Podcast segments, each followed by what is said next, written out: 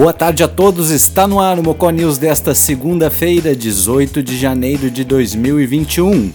Meu nome é Thiago Fernandes e acompanhamos juntos, a partir de agora, aqui pela Rádio Mocó, as principais notícias do país e do mundo, com informações da Rádio Agência Nacional.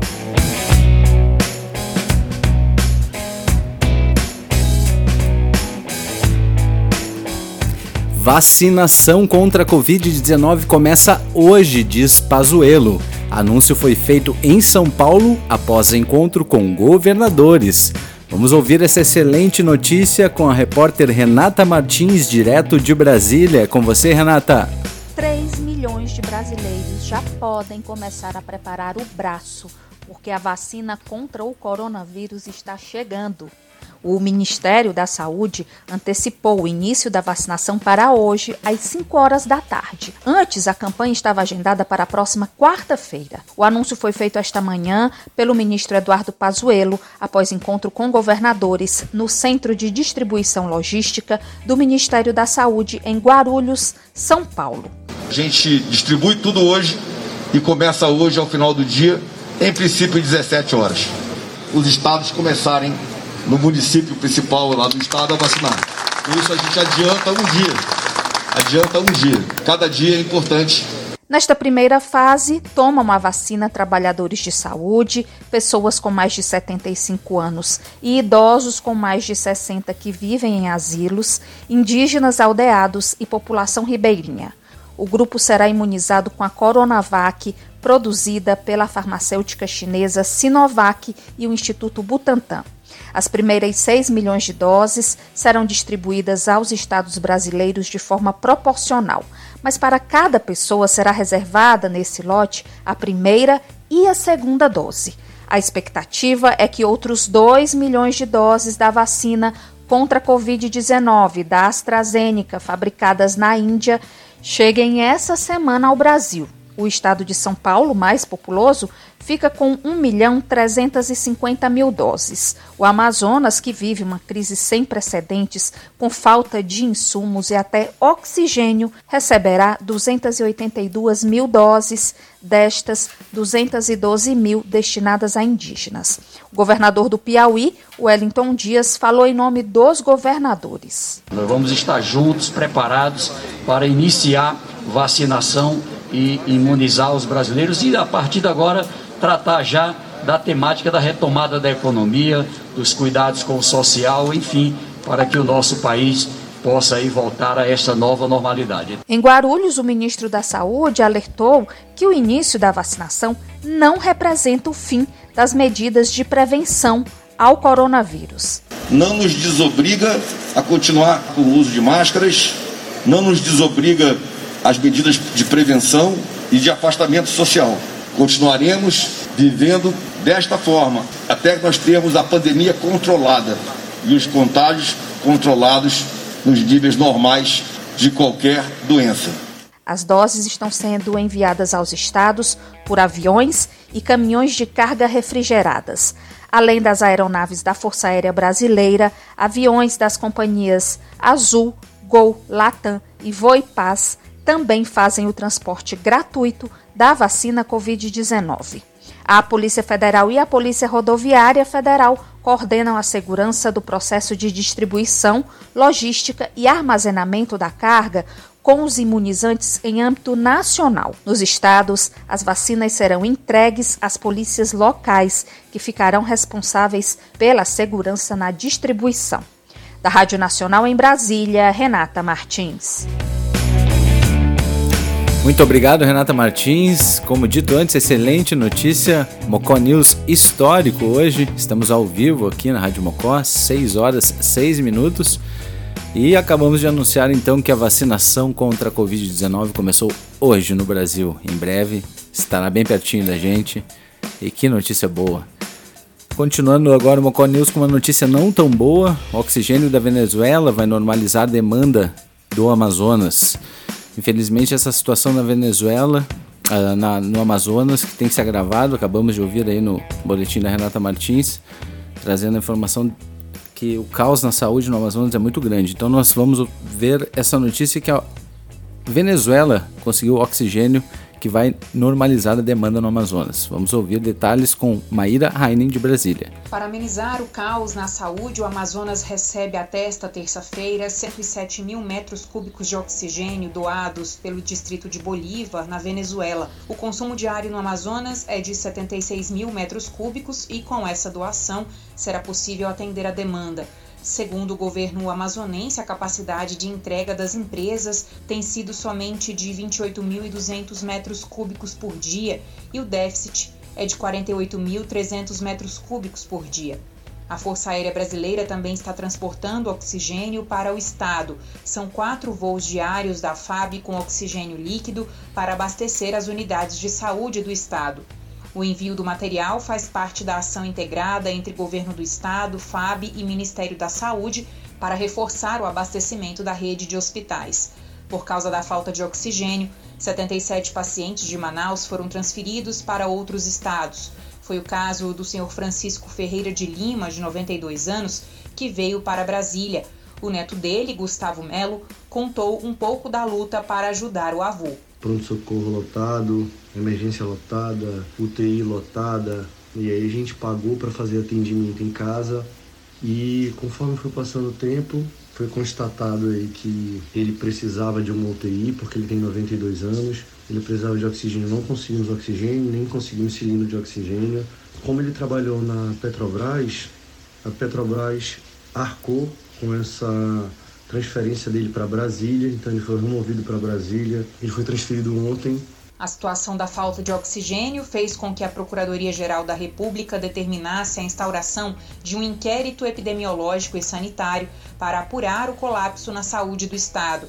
O Procurador-Geral da República, Augusto Aras, quer saber as causas e responsabilidades pelo colapso no sistema de saúde de Manaus e também se houve qualquer mudança no perfil do vírus a influir na dinâmica da epidemia. Nesse domingo, o governo do Amazonas prorrogou o decreto com restrições para o combate ao coronavírus.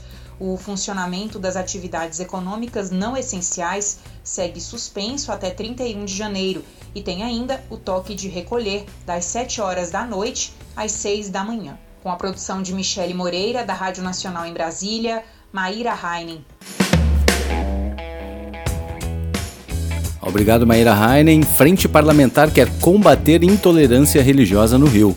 Detalhes com Solimar Luz, direto do Rio de Janeiro. Quinta-feira é o Dia Nacional de Combate à Intolerância Religiosa. No entanto, mais do que uma data, a celebração deve ser um alerta. A data é uma homenagem à mãe Gilda de Ogum, que morreu em 21 de janeiro de 2000, um ano depois do terreiro de candomblé que comandava em Itapuã, na Bahia, ser invadido, depredado e seu marido agredido num ato violento de intolerância.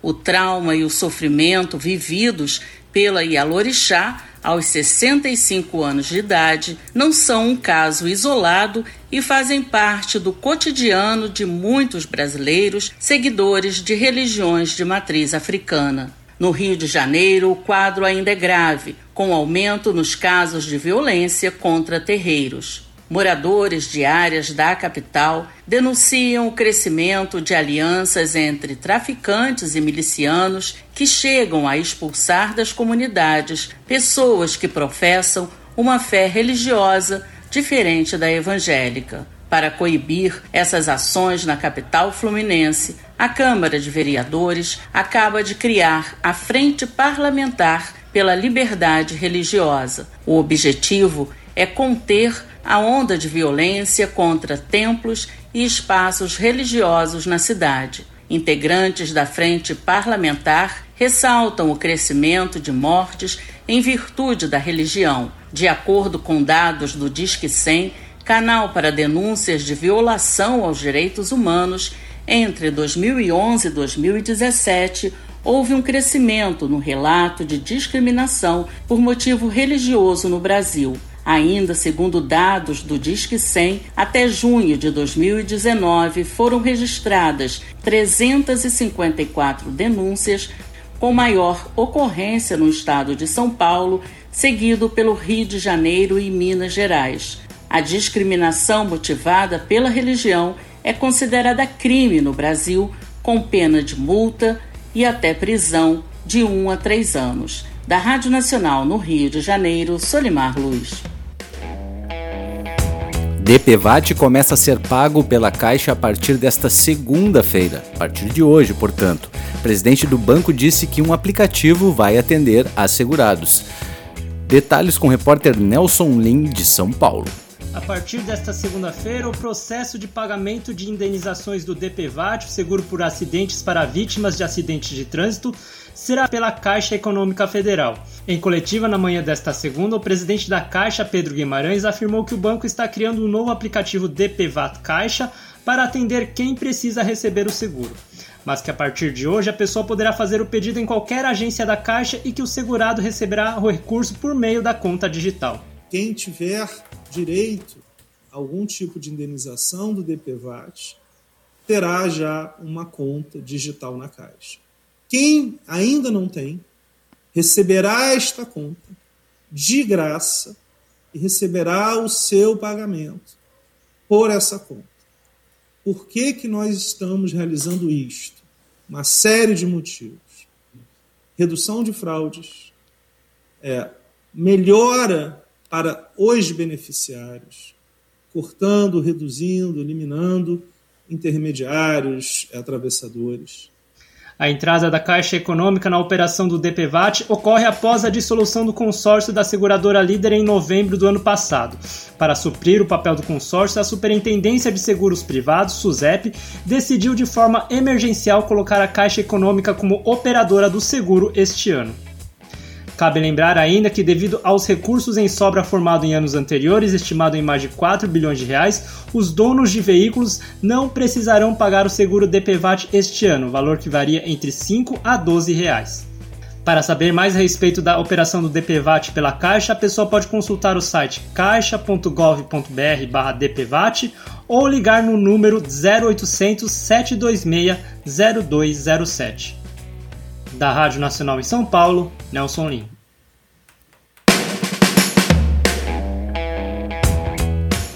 Enem tem abstenção de 51%, a maior da história do exame. Quase 3 mil estudantes foram eliminados nesse domingo. Mais detalhes com Lucas Por Deus Leon, de Brasília. Em meio à pandemia, o Exame Nacional do Ensino Médio teve a maior abstenção da história. 51% dos mais de 5 milhões e meio de estudantes inscritos não apareceram no local da prova neste domingo. Em 2019, a abstenção foi de 23%.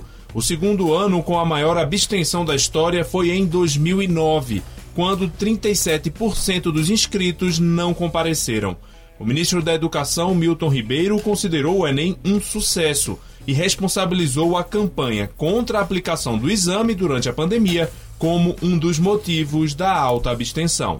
Em meio a toda essa pandemia que vivemos, as coisas caminharam muito bem para não atrasar mais a vida de milhões de estudantes. Ainda por cima, nós temos toda uma questão política de mídia contra, criticando a, a realização do exame.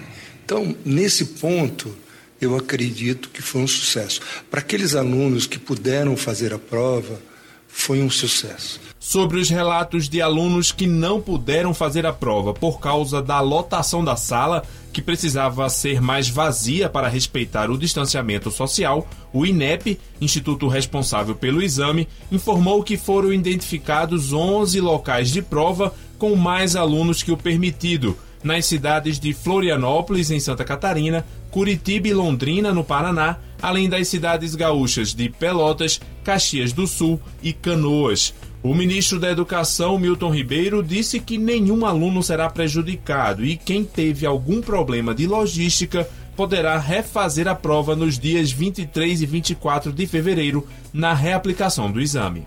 Então, a percentagem desses 11 ou 14 lugares, comparativamente com os outros 14.487, é, é pequena. Que nós vamos tentar consertar. Isso não quer dizer que vamos persistir no erro.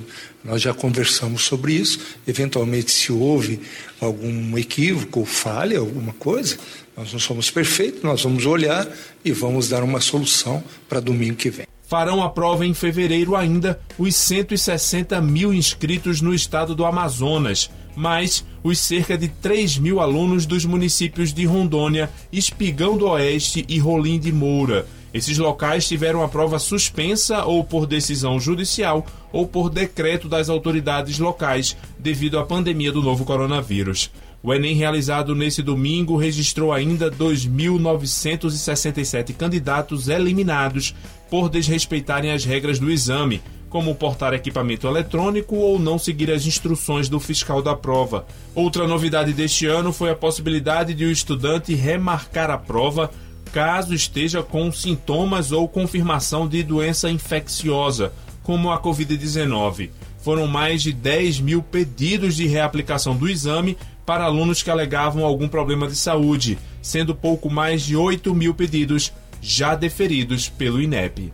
Da Rádio Nacional em Brasília, Lucas Por Deus Leon.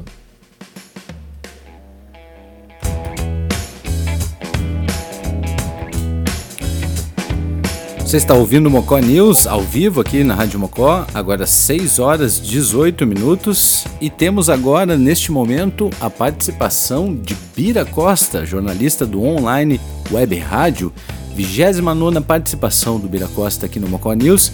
E hoje ele comenta sobre a vacinação. Vamos ouvi-lo. Fala amigo Tiago Fernandes e ouvintes da Rádio Mocó.net, o rádio Moco News, aqui Bira Costa, do Online Web Rádio, falando com vocês no vigésimo encontro, vigésimo nono boletim podcast para vocês. Vamos fazer a seguinte análise nesta segunda-feira, dia 18 de janeiro.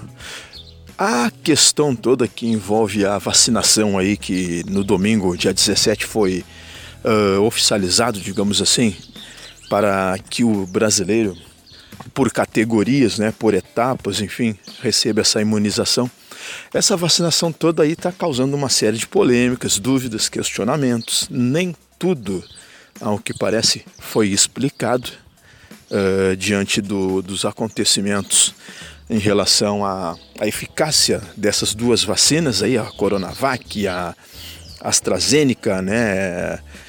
Enfim, essas duas imunizações aí que estão sendo oferecidas para o brasileiro, fica todo um questionamento, uma polêmica. As pessoas ainda estão inseguras em relação à qualidade desses medicamentos, até porque lida com a saúde de todos nós, né? Então as pessoas realmente não estão seguras. O que eu quero dizer com isso é que é o seguinte: é, como isso vai ser então trabalhado, agora é uma questão de tempo, de escala. A partir dessa segunda-feira, o governo do estado já está disponibilizando mais de 300 mil doses e vai colocá-las ah, nos municípios, né?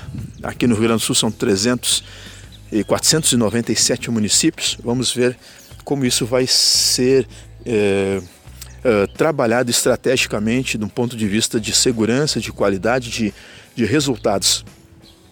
Vamos ver se essas vacinas realmente trazem a segurança uh, uh, física, a, a, segurança, a saúde de todos nós, né?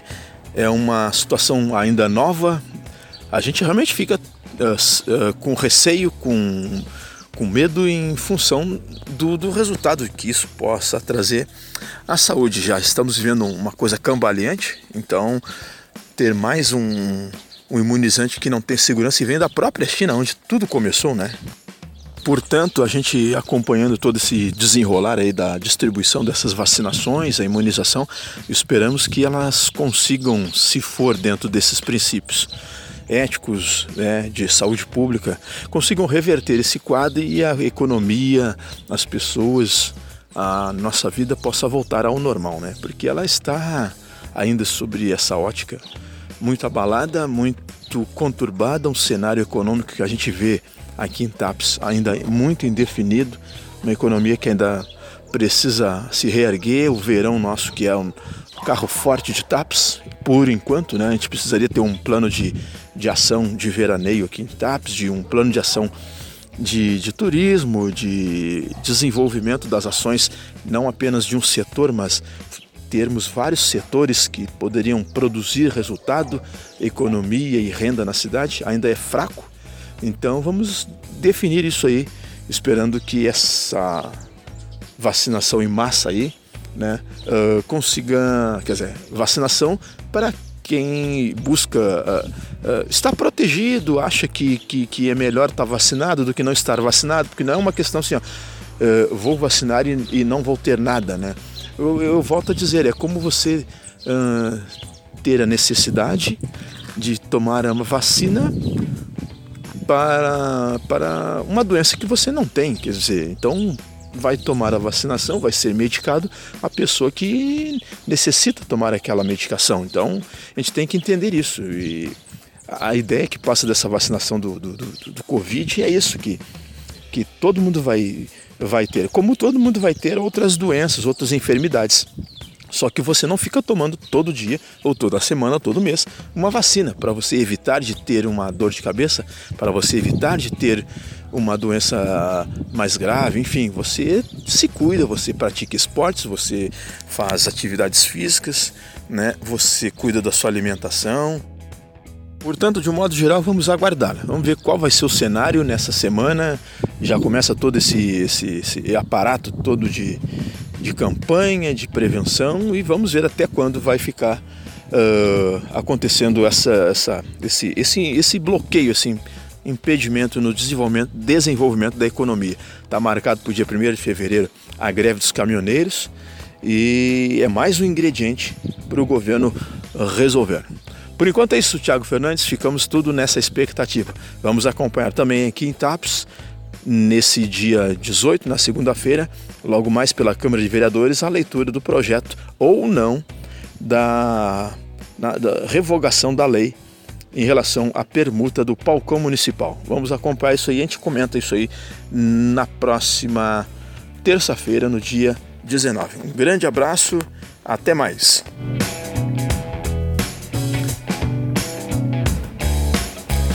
Tá aí o comentário do Bira Costa.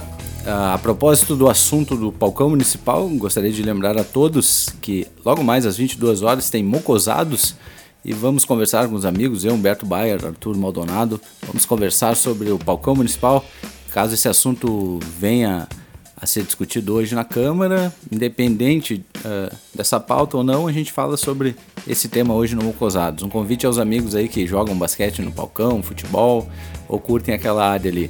Vamos debater se realmente é importante ter o palcão municipal em TAPS ou não, como querem os políticos atualmente, né?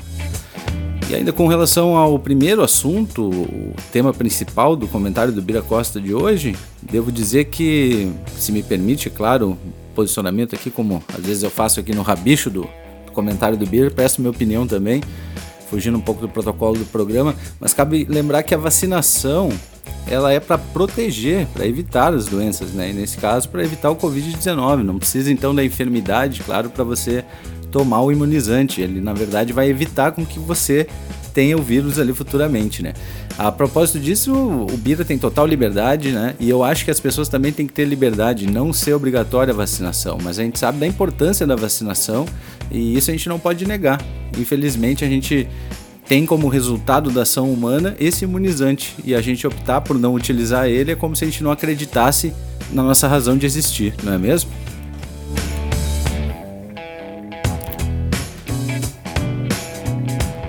Este foi o Mocó News desta segunda-feira, 18 de janeiro de 2021. Se deseja acompanhar as edições passadas do Mocó News, acesse o nosso site radiomocó.net e escute os programas sempre que quiser. Também pelo radiomocó.net você pode interagir conosco, dar sua sugestão e muito mais. Por hora é isso, voltamos amanhã às 18 horas, se Deus quiser. Até lá. Tchau.